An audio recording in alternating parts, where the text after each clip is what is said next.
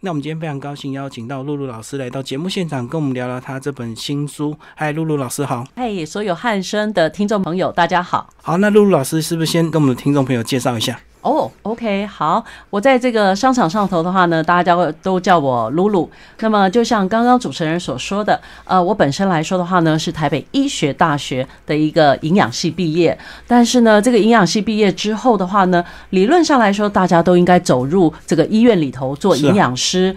哦，我本人呢，在大三的实习当中的话，我就发觉到，呜，我本身完全不能够走入这个医院里头，因为呢，我太吵。闹了，那医院的话不可否认啊，人家来到这里的话，可能需要一个安静的，是啊，那个空间来休息。所以呢，我在那个时候的话，就发觉到说我真的不适合走医院。哎，毕业以后刚刚好就在这个寻找工作当中的话呢，就先加入了麦当劳。加入了以后，发觉到，哦，我好适合这个环境哦。那我反而是从第一线。的工作人员开始扫厕所啦、煎汉堡啦、打收银台啦，一路的往上晋升，来到店经理的部分。那我事实上很感谢麦当劳给我的训练，它是以这个 SOP 著称了哦，对，标准作业程序，嗯，什么都是 SOP，对，什么都是 SOP。那么后来的话呢，才加入到屈臣氏，然后呢，再从屈臣氏来到了这个百货公司。一楼楼面，一楼化妆品的这个专柜哦，哇，那个是最重要业绩的，所以会放在一楼。对，但是呢，我来到这个专柜里头的话，我做的就是教育训练方面的工作。那么一方面，我有麦当劳第一线的工作经验；二方面，我有医学院的基础医学。嗯，哇，刚刚好来做化妆品这个部分的一个教育训练的话。简直是如鱼得水啊！对啊，因为这个化妆品的这个销售，其实刚刚第一线的就是要有一些零售的经验，要面对客人。那刚好麦当劳这边给你的很扎实的训练。那医学的部分，其实化妆品难免还是要有一些特别的成本，需要跟我们的这个消费者做一个清楚的介绍。没错。那你有医学背景，跟一般这个没有医学背景介绍起来就是不一样。哎，所以你看看，连皮肤的一些组织结构，表皮、真皮、皮下组织，我都讲得出来的。那化妆品里头的一些。成分哦，那我更是清楚这样子的一个情况。嗯嗯，那后来是怎么样来整理出这本书？那这一本书来说的话，当然我在这个零售服务业当中的话呢，有好多年的经验，大部分的时间是做教育训练。接下来的话，也有兼过业务的部分，还有公关以及行销。那么我就慢慢的把我职场上头的一些所学心得，把它写下来，然后集结。成册这样子来做一个出版。嗯嗯，然后这个呃，把过去很多心得整理出来。当初这个一篇一篇文章写的时候，当然是比较容易，但是最后要集结出一本书的时候，其实还是会有些困难。就是过去也许写的文章非常的多，对，然后怎么样把它分门别类，然后再重新做一个总整理，对不对？是的，是的。而且过去可能有一些东西，呃，现在回头再看，可能还要再稍微修饰一下。是的，是的。呃，那我想这个部分的话呢，呃，我跟合作的这个出版社来说的话呢，它相当的。帮忙相当的协助我啊，那这个博思智库的这个出版社这边的话，也把我一些很零散的文章，嗯，分门别类。整理统整出来，然后呢去无存精，然后再把一些不足的地方再做一个补足。那当然，如果是因为年代啊等等一些时空的一个背景，我们再加以修饰一番这样子的一个情况。而且这个书呢比较特别的地方呢，它不像过去这个财经或商业书这么生硬，其实它还加了一些呃动漫在里面，就是有点插画。然后这个插画哦，说起这个插画的话呢，这一位插画的话呢，他是。大头儿，那么大头儿现在本身来说的话，是在画 Line 的贴图哦。那么大头儿过去的话呢，跟我是同事，他在化妆品公司里头担任行销的一个工作。那么那当然的话呢，他自己走出来做这个自己做插画家，也是一个相当励志的故事。那么大头儿跟我的话呢？非常的熟识，所以当他在下笔画我的时候，真的是非常的传神呐。嗯。哦，除了他对这个文章的了解，他还对你个人的了解。是的，所以他这个呃，他这些漫画更能够画到那个适合到心里这样子，画到精髓里去了。是啊，是啊，对，嗯，那这本书其实总共分为四个大章节哦。那老师是不是呃，先跟我们的听众朋友稍微呃讲一下这个四四个章节怎么来区分？哎，好的。那么在这个四个章节当中的话，本身第一个这一本书的话呢，是给第一线担任销售。这个服务的人员来看的，OK，所以四个章节里头的话，第一个章节是讲服务的心态面哦。那么我常常都觉得说，如果没有这个服务的这种心态，没有办法同理心来面对我们顾客的话，真的不适合于担任。零售服务业，OK，那这是第一个章节的话，谈到的是有关于心态面的部分。那第二个章节的话，真的我们就在讲销售跟服务的一些技巧面的部分了哦，可能只是一点点小小的技巧，就可以让你的业绩能够有一个大幅提升的一个技巧的层面哦。那第三个章节的话呢，是我们精益求精，在自己的专业方面的话，如何？再把它加强，成为这个行业里头的顶尖的佼佼者。所以，所谓的专家来说的话，就分成几个不同的面向了。比方说，对于自己产品的专业，嗯，或者是对于认识人的专业，也是都需要自己不断的精进啊。那么，我们也知道说，以现代来说的话呢，这个资讯非常的发达，所以呢，自己都要保持一个警觉，常常的自我长进。啊，自我学习新知，这个都在第三个章节当中的话提到这个精益求精的一个部分。那么第四个章节的话呢，是我把过去来说的话呢，在职场上头的一些心得，比方说你的位阶提升了之后的话，是不是要换一种不同的思维来带领你的团队？以及当你是呃公司里头的一个中间干部的时候呢，对上的管理。要怎么来做啊？对下的管理要怎么来做？以及在这里的话呢，我把一些我过去在面试第一线服务人员的一个心得提供给大家，也让接下来要走入职场的一些新鲜人，或者是想要换工作的人来参考面试的一些美美嘎嘎美角的部分。就是给他们一些具体的建议以及细节啊。其实有时候面试你为什么一直失败？其实很多细节你就是没有关注到。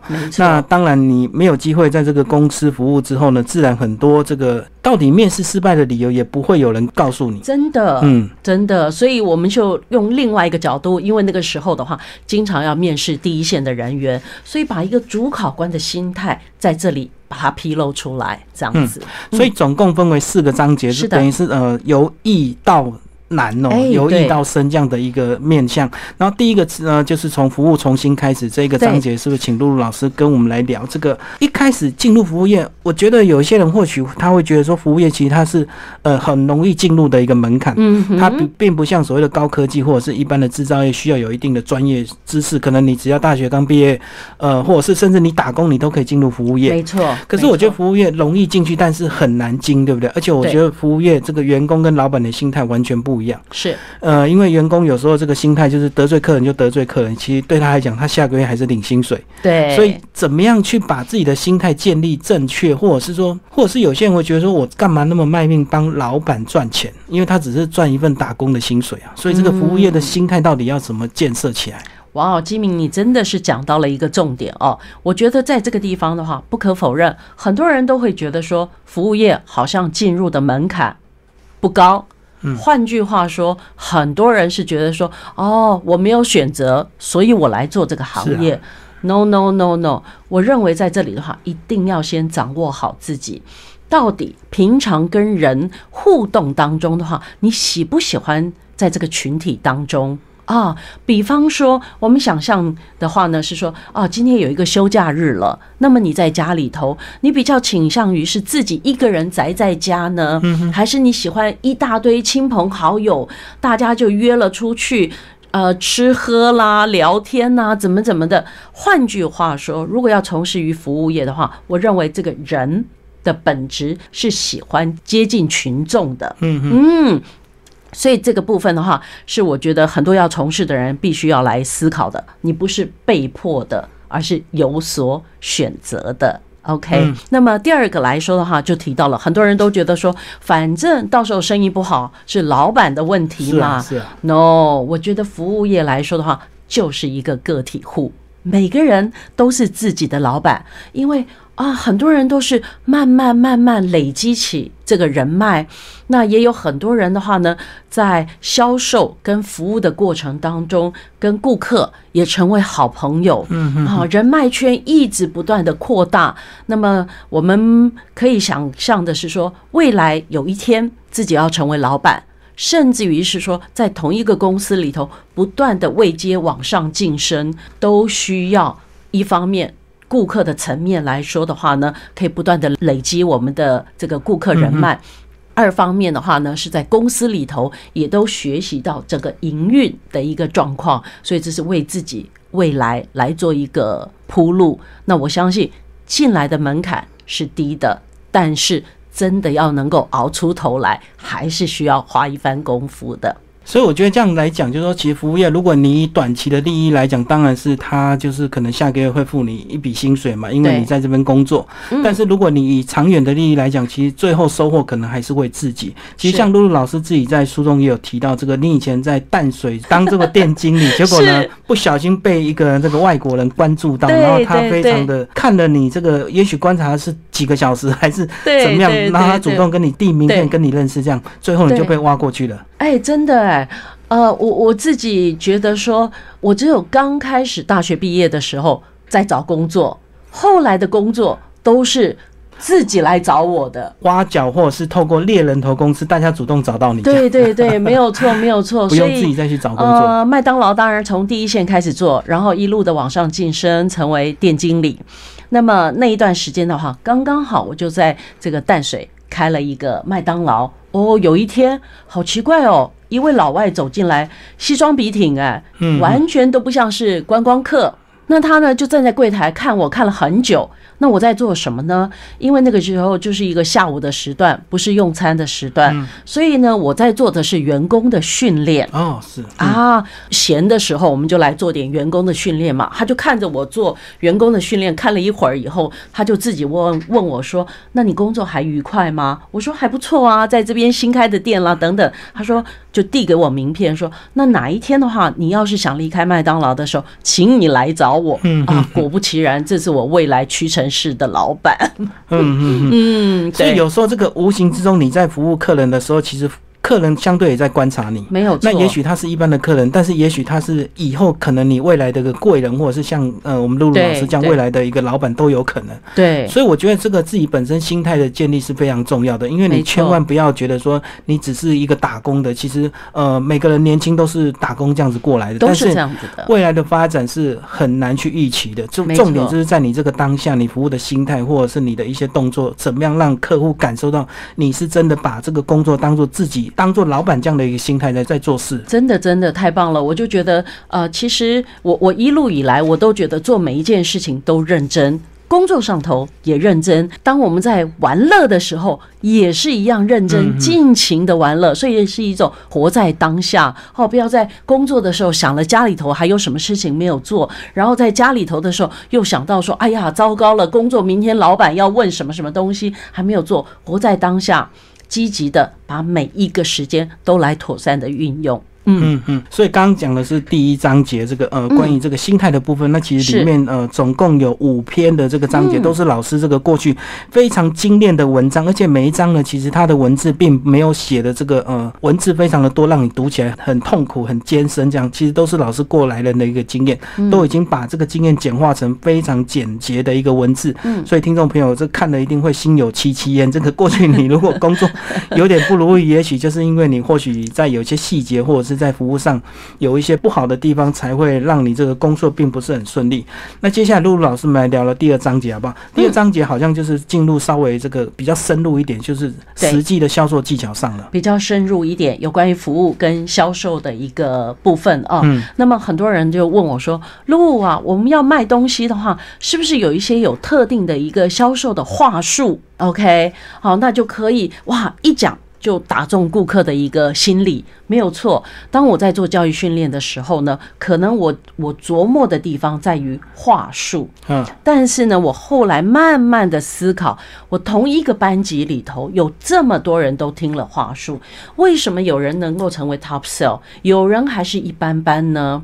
啊，来了，我认为话术最后要把它变成分享。嗯嗯，哎，话术我们就知道它是一个制式的 SOP，对不对？所以讲起来是别人的故事，没有感情的。嗯嗯，但是呢，以我们现在来看的话，实体店面啊，网络上头的购物很方便喽。可是为什么人们还要来到实体店面？因为他需要跟人讲话。是啊，啊，对不对？他需要一些咨询，他需要一些建议，所以这种情况之下的话，我觉得销售的话术是可以的，但是如果能够加上自己亲身体验的分享，陪着顾客一起来买东西，那就成功了一半了。除了这个基本的这个应对的一个技巧之外，重点是你自己有没有用这个东西，然后你对这个东西的使用过后的产品到底熟不熟悉。如果连你自己都讲不出来，你只是照公司教你的这样背的这样子从头到尾把它背出来，其实顾客还是感觉得出来，对不对？对对，嗯所以在这边来说的话，我真的不是觉得说啊、顾客一进门，你就是很用力的推销给他，呃，你想要卖他的东西。对，所以在这个文章里头也提到积极的倾听。太重要了，很多人都是一进门，然后就说啊，我们这什么什么东西卖的最好，它是销售第一名的排行榜。可是顾客不需要啊，对对不对？第一名的商品并不一定适合这个顾客的一个需求了。对，所以非常重要的，一一定要了解到顾客的需求是什么，然后才能够推荐给他，呃，他最需要的东西。可是，在这个当中的话，我觉得很重要的一件事情，在我的文章当中有提到的是说，戴上顾客的 VR 眼镜。哦，啊，什么意思？VR 眼镜我们就知道是那种虚拟的，但是好像是深入其境，对对不对？所以呢，你要用顾客的眼光、顾客的角度来看他真正需求的东西，也就是一个同理心的销售。嗯嗯，我想这是一个很重要的部分。那么再过来来说的话呢，呃，很多销售的人员会是一个专家，可是专家一听，哇哦，他讲出来的东西好不亲民哦，我们完全都听不懂。嗯，而且我们今天常常有讲一个笑话，就是专家就专门来教训人家，专门害人家，那叫专家。的，对对对，所以专家一听，哇，讲了好多专有名词，可是我们有听没有懂。对不对？所以这里头我也有提到了说，将难懂的火星文翻译成为亲民的地球文哦。我们专家懂得这些专有的名词，但是我们要如何把它转换成为我所有的这个消费者能够听得懂的话，但是又保有我们的专业的程度啊、所以我常常就会说，你要形容一个别人不懂的东西，先拿一个大家都耳熟能详、可以明白的东西，它就好像是这个，但是其中的差异点在哪里？哦，那消费者就很容易懂了，因为他原来。已经认识了这个原来认识的东西了，是很熟悉的东西哦，很熟悉的东西。我们说很熟悉的是一个 A，我们就说啊，这这个我在讲的这个东西就很像是您所认识的这个 A，但是呢，它的差异点在什么地方，就很容易理解啊。所以这样子来说的话，我就觉得常常销售是你了解到顾客的需求，另外要能够讲一些平易近人的。让人听得懂的话，啊，那这些的话就是更好的一个项目。所以像露露老师举的这个例子，其实有点像这个，如果是一个卖车的业务员呢、有时候这个会修理车子的一个师傅，他如果转行变业务员，他很会修车，可是他并不一定车子会卖得好。那对，也许就是他对客户讲的很多话是 客户听不懂的。对，因为他懂太多了，所以他讲了很多这个很艰深的一个修车的理论或者是一个知识，可是客户听不懂。主持人讲到了一个重点了，我自己去买车，他告诉我说几马力、什么扭力、什么东西的，我都不懂啊。对对对，所以还不如告诉我说，哦，他的意思是怎么样？那对于啊、像我来说的话，个子小的一个女生来开车的时候。以我的眼光来看，有什么样的好处？哇，举到这个例子，其实这篇文章里面也有一篇说，以小孩子的眼光来看这个环境，我们大人的视线由上往下，我们会觉得桌面好像清得很干净。对。可是小朋友因为他个头比较小，他也许才几岁，他看到桌面底下或者是这个地板上，也许很脏。对。对对对。所以这个就是我们这个不同的角度，要时常用不同的角度来看这个呃事情。是的，是的。那这个来说的话，基本上来说，就是我进入到麦当劳第一个学习到的一个事情。那因为麦当劳第一天上班嘛，不可能让你就马上进入到什么呃煎汉堡啦、炸薯条啊，就从打扫环境开始，对对不对？那打扫环境，他就告诉我们了，说不是只有桌面擦擦就好了，椅子擦擦就好了，因为我们很多都是小朋友，所以要把头低下来，腰弯下来，看到小孩子的眼光，看到。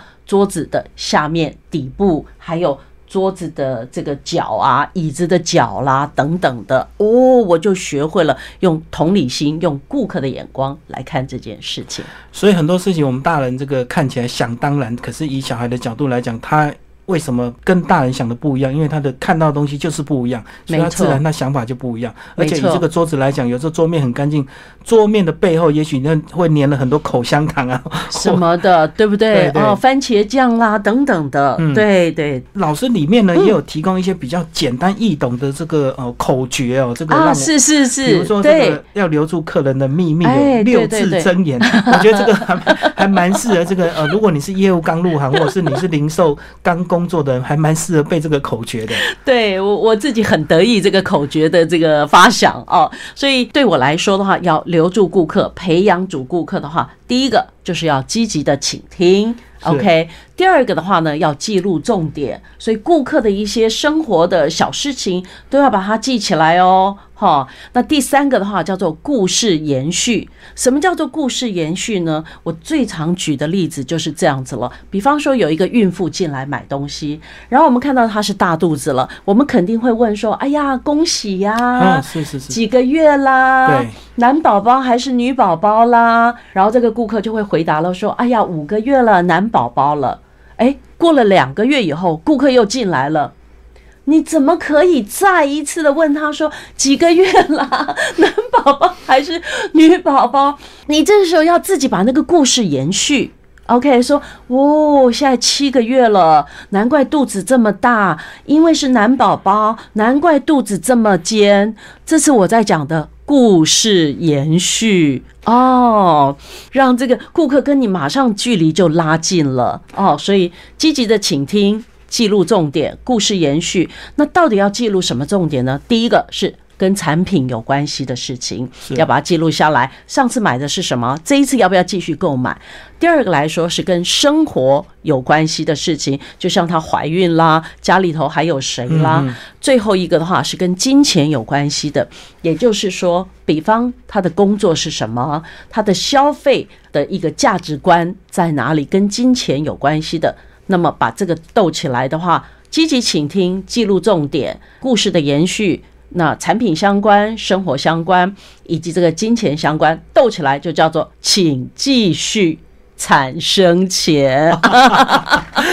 请继续产生钱，六个字是非常容易记。这个请继续产生钱，就是呃，你有这样的一个同理心，你要记得这个顾客的一个需求，了解顾客的一个习惯，了解他的一个生活背景，然后之后很自然，这个顾客以后想买什么东西，或者是呃，他想要买任何的产品，第一个自然就会想到你这样子。没错，嗯，没错。所以为什么有些业务员或者是有些这个零售，他不会去害怕他的这个同业跟他竞争，因为顾客已经变成他的一个朋友了。朋友了，对，那朋友当然是拉不走。啊，就绝对不是只有这个买东西，为什么跟他买不跟你买？因为你就是做不到人家这么细心的这六字真言。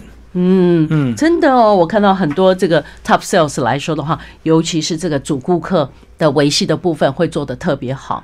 那么现在来说的话呢，在商场上头，很多人就说：“哎呀，我没有新客，我没有新客来到我的这个实体店面里头。”但是不要忘了，如果你的主顾客。不断的回流，那业绩都有了基本盘啦，对不对？好，所以尤其是新客的招募，它的这个呃这个 cost 它的一个成本比留住主顾客可能是六到二十五倍耶。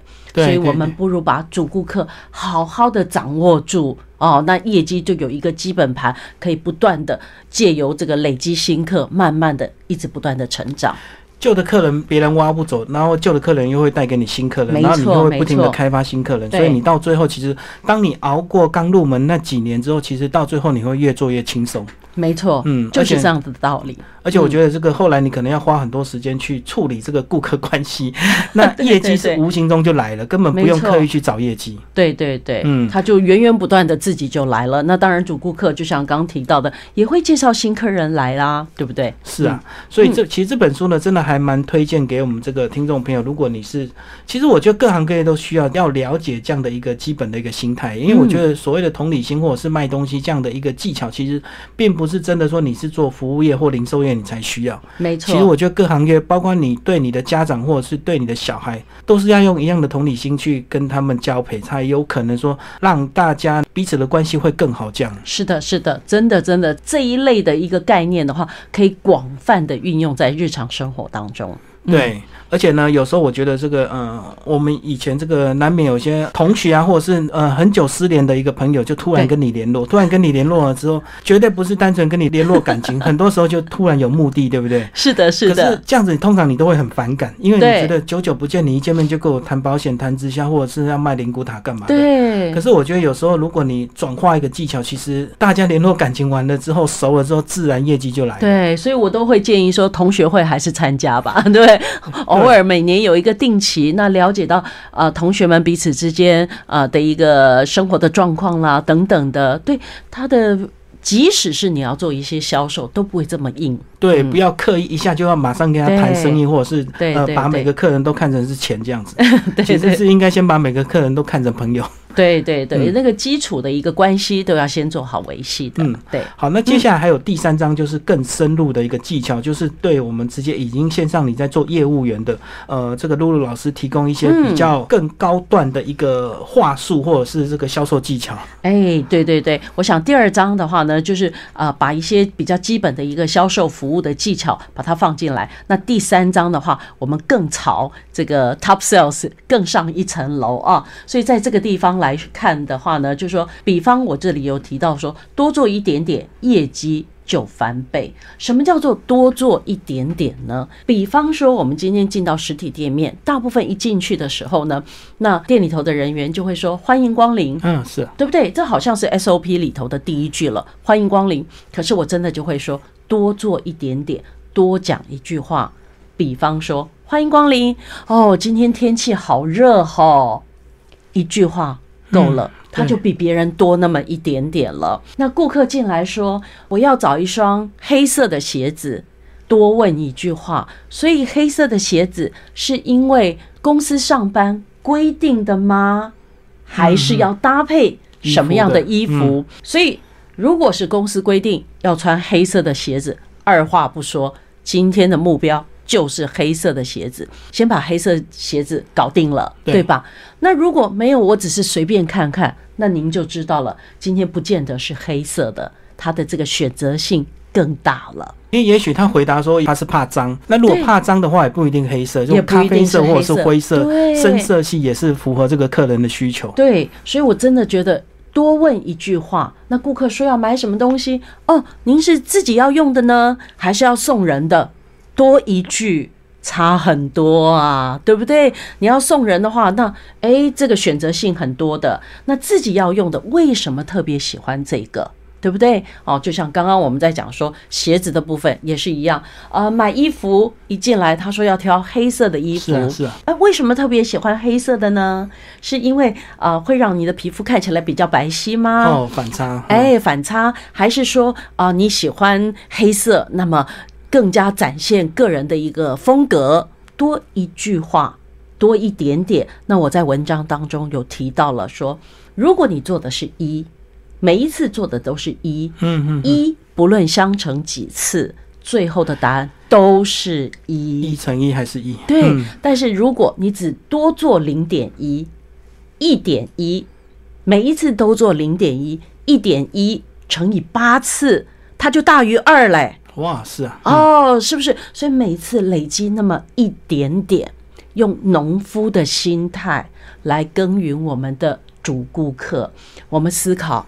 农夫是不是要从先把这个田先整理好？对啊，对啊，再播种，再除草，然后再施肥，再做什么？所以就是用心的去耕耘，每一次都多做一点点，最后的收成会是让人惊喜。而且有些这个多做一点点，一不小心就开启这个客户的话题。没错，那一开启客户的话题之后，哇，这个客户就会感觉说，哇，这个你愿意听我的讲话。比如说有个这个成年人他去买玩具，那你多问他一句，这个哎，玩具是送谁的？谁的？那如果他不小心就讲出啊，送我孙女的，哇，不得了了，你就马上知道了，就逮到他的这个他心里这个最喜悦、最开心的一件事情啊，孙女多大啦？怎么呃，然后怎么样？怎么样？你就可以开启很多的话题。一不小心你们两个就变朋友，那他以后买东西，他一定就直接找你，他绝对不会找其他的这个业务员。所以这个多做一点，这个多一句话，也许就开启客户的一个整个话题的来源。所以我觉得这蛮重要，非常的重要。而且主持人也提到了一个重点：如果说是买给孙子孙女的，你知道现在隔代的这种好多，就连麦当劳的广告，是不是阿公去接小孙女下课，对不对？就可以反映出这个社会当中的一个形态，所以也可以掌握到这样子的一个商机。所以以这个形态来讲，就表示说，其实现在很多年轻父母啊，这个。虽然这个生了小孩，可是可能因为工作的关系没有时间带，没有时间带就要变成这个给阿公阿妈带，因为退休比较有空嘛，哈。对。那为什么这个年轻人现在工作那么辛苦？这个有了小孩自己没办法这个照顾，就讲这个延续到这个第四个章节，这个工作的一些面试的一个技巧了。真的。而且现在好像大家都一直在抱怨说薪水很低，或者是说根本找不到工作，那其实到底是工作找不到你，还是你找不到工作？啊，其实就讲到这个第四章节，这个连面试都有技巧。就讲到这个第四个章节面试当中的话，真的，那么呃，过去来说的话，我经常面试第一线的人员。OK，那我我确实是不可否认，外表就占了一个很大的部分，一定会先打分数。我不是说要长得帅哥美女，不是，而是你来面试的时候，你认真的态度，你的穿着。要不要稍微严谨一点？嗯，对不对？可是这个的话，也绝对跟你要去面试的行业有很大的关系。比方我说，呃，我过去的话，在这个化妆品公司里头上班，那我要面试的人，既然要来从事于化妆品，您要不要上一点妆？对你本身如果不化妆，那你怎么去说服？怎么去说服 别人？对不对？对。哦，那一般来说的话，男生还是西装等等的，展现出正式。可是我们换一个角度，如果今天我要去面试的是一个运动用品，嗯，对不对？因为现在的话，大家每个人都很注重养生，是啊，运动用品的行业也是蓬勃发展。你要去一个运动用品的话，那要不要穿着他们的球鞋啊？哦，所以展现出来的就是阳光男的这个感觉。所以我不得不说，面试当中的话，外表还是要稍微注意一下的。那第二个部分来说的话，我觉得面试有一些些的考古题，真的要自己一定会被问到的，就是要准备好，就是要准备好。那这个考古题的话呢，不外乎一定是自我介绍喽，对啊对啊对，对不对？那自我介绍当然就是要讲跟你未来的工作有相关的部分嘛，对不对？而且里头都已经铺好了梗，让面试官可以有兴趣再进一步了解的。哦，那我以前也碰过那个学校刚毕业的，那我就问他说：“您要不要来做个简单的自我介绍？”他就 不晓得要讲什么，这好像在大学实习。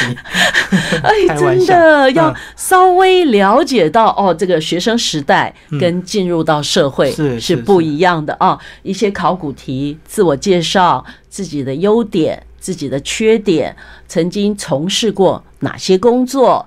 打工的一定要讲，没有打工经验的话，学校的社团一定要讲。是啊，是啊，是。因为从学校社团就可以看出他的人格特质以及兴趣啊。没错，没错。那我自己来说的话呢，我也有一个现在来检视经验值是，当初我班上功课不见得很好的人，后来当了总经理了。哦哦，对不对？那。结果呢，他就是社团玩很多的人，很活跃的人，很活跃的人。我后来发觉到，社团真的是整合能力是一个太棒的训练是啊，啊！他是登山社。所以登山社的话，他就会分配工作了啊。今天谁要带肉，谁要带锅碗瓢盆，谁要带帐篷什么什么的。然后呢，我们这一车先去接谁，再接谁。所以他这个同整的能力非常的棒，难怪灵活度很棒。那当然也经过他自己的努力，哎，也成为公司里头的这个总经理。而且学生社团这还有另外一个比较特别的地方，就是说学生通常都没有什么钱，所以当你要办一个活动，或者是像一个登山这个计划的时候，你就要大量的需要去找资源，或者是呃充分利用每个学生的一些特长或者是家庭背景，请谁来提供，而不是说像现在可能我也许什么我都可以用花钱去买这样子。对所以学生社团反而是对这个嗯对个人的一个经验的历练是非常重要的。非常非常的重要，也提到了一个重点。现在很多上班族一到公司里头去，然后就说：“哎呀，公司就没钱嘛，预算都抓得这么准，那我怎么做？”no，没有预算、没有钱的情况之下，也有这样子的一个办法可想喽，啊对不对？对就看您周围的这个资源怎么样来妥善的运用。里面的书还提到一个章节，呃，曾经面试非常好玩，这个居然应征这个助理，居然那个来面试的人还问说，那我我的助理的助理是谁？是是 是他，倒茶水影印的，谁要帮我跑腿这样子？真的要要弄清楚自己今天到底是面试什么样的工作，对啊对啊对啊那工作的内容是什么？对，面试了一个助理，然后他就说：“哦，那影印谁帮我印？谁对，谁帮我跑腿，然后谁帮我泡咖出咖啡？哇，天哪，怎么有这么天才的人？所以那个认知的落差实在是非常的大。嗯对对嗯对，这个部分的话，我也想说，呃，即使是学校刚毕业，不要让爸爸妈妈陪着来。是是是，哎，爸爸妈妈会担忧，没有问题。爸爸妈妈在这个大楼楼下的 Seven 等一下。嗯，啊，不要陪着上来，一陪着上来的话，主考官都会觉得，哎呦，这个年轻人可能是妈宝哦。对，而且他也会担心说，以后如果你工作不好，他骂你两句，你爸妈是不是又要跑来公司跟主管理论，对不对？是是是，嗯，所以有时候这个该注意的很多细节，因为其实这个有时候你面试失败，你并不一定知道原因，因为主考官他不可能跟你讲这么多，你就反正你就是面试失败了，他自然就不用再去关注你。那为什么你失败？其实可能你要很多年，或者是哪一天你不经意看到露露老师的书，你才会发现原来当年你为什么面试一直失败。对对对，这个面试失败，我里头有一个东西啊，是是特别提到了说自己的缺点要怎么讲，一定要逆转胜。是什么叫做逆转胜呢？如果主考官说，那么你本身的话有一些什么样的缺点，不要把所有的都和盘托出啊，对不对？还是要斟酌了。还是要斟酌。然后另外来说的话呢，一定要说啊、比方说，呃，我个性比较急。你不要这样就结束喽，一定要说我个性比较急，所以呢，一般来说效率比较好。哦，是是，嗯，逆转胜，把一个好像是缺点的部分稍微转一下。哦，那有的时候也可以说啊，因为我这个比较追求完美，所以呢速度会慢一点点，但是我出来的东西多半都没问题。哦，所以其实一个优点相对它就带来另外一个缺点，一个缺点就是背后就是一个优点，哎，所以就是看你自己怎么样的一去。个技巧。嗯嗯嗯，嗯所以这个很多的细节当然是听众朋友要找这本书细细的来读啊。这个呃这么多年的零售这个教育训练的经验，绝对不是写假的。我觉得坊间有很多这个财经相关的书，又我觉得有些作者是很会读书、很会收集资料，但是他不并不一定会有实战的经验。哎，对，嗯，所以他会写出很多很厉害的理论，可是呢，到底适不适用？是的，是的。我书里头的话，并没有讲很多的理论，大部分都是我自己多年的一个经验，然后领悟出来。那我也觉得是第一线的销售服务人员非常受用的一个实际的一个经验。好，最后露露老师帮我总结一下你的这本书好不好？这个是除了销售人员适合看之外，我觉得对年轻朋友也适合。对那对其他的各行各业的人呢？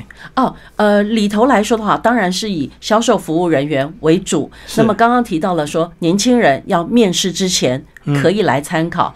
再一个来说的话呢，是说你在职场里头从基层往上提升 promote 的时候，对上的老板对下如何做一个管理。都可以来做一个参考。的一个部分，这样子，那里头的话也有提到了，比方说像这个迪士尼的超越九十五 percent 顾客重游率，如果在一个公司里头的话，上中下的主管们，你该实际执行负责的部分是在哪里？我绝对绝对相信的是，Michael Jordan 他就提到了说，我自己一个人可能可以打赢这一场。这个比赛，但是呢，要拿到最后的总冠军，一定是需要团队的合作。